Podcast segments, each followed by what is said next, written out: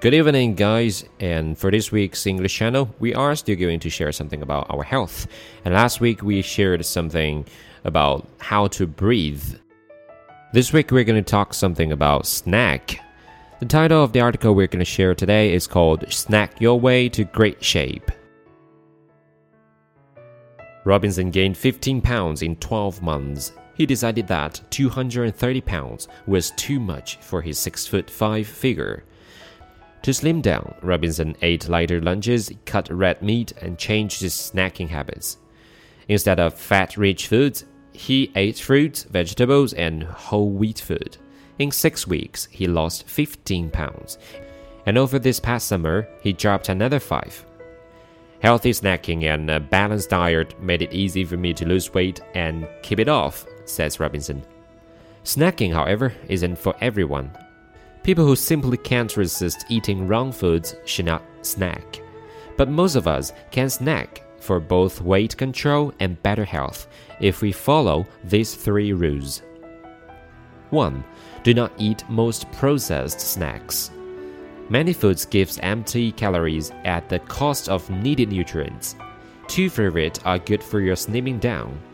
Pretzels because they are not fried and popcorn which is low in calories and high in fiber. 2. Plan snacks like meals. You should choose nutrient dense snacks. These foods are generally low in fat and give you the most vitamins and minerals for the fewest calories. A better choice is an apple or banana with a thin layer of butter, and they include chicken for protein.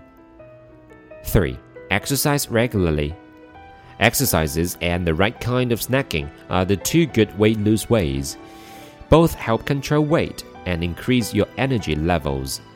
New words and expressions for today processed, P R O C E S S E D, 加工的 calorie, C A L O R I E, calorie, 卡卡路里 nutrient, N U T R I E N T, nutrient.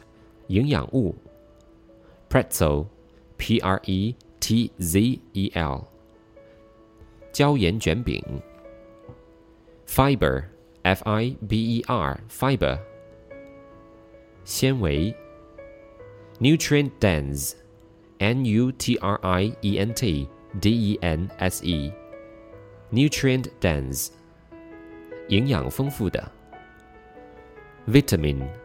V I T A M I N vitamin 维生素 mineral M I N E R A L mineral 矿物质 protein P R O T E I N protein 蛋白质 Well, thanks for your listening and see you next week.